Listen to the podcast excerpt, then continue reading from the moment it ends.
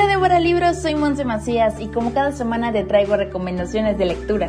Ya entramos al segundo mes de este 2022 y espero que dentro de tus propósitos para este año haya sido leer al menos tres libros al mes. Y de paso que sean los que te voy a recomendar el día de hoy. Einstein, Beethoven, Picasso, Jobs. La palabra genio evoca estas figuras icónicas cuyas contribuciones han transformado de forma irreversible a la sociedad. Sin embargo, Beethoven no sabía multiplicar, Picasso reprobó matemáticas en la primaria y Jobs dejó la universidad después del primer semestre. ¿Qué dice esto sobre cómo medimos el éxito en la actualidad?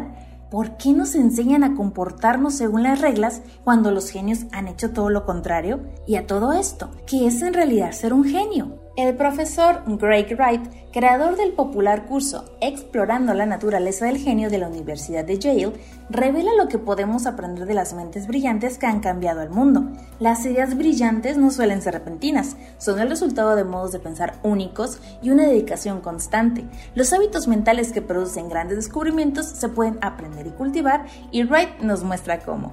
El libro Los hábitos secretos de los genios no te convertirá en un genio pero adoptar los hábitos secretos de estas personas te hará más estratégico, creativo, exitoso y en última instancia más feliz. Todos los animales son iguales, pero algunos animales son más iguales que otros. Un día los animales de una granja se rebelan contra el trato desconsiderado y cruel que reciben por parte de sus dueños humanos y se apoderan de la granja.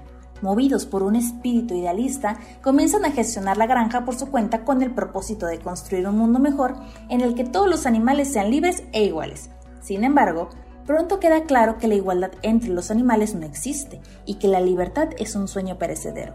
Rebelión en la Granja es una fábula temporal de George Orwell sobre la revolución en busca de la igualdad y la libertad.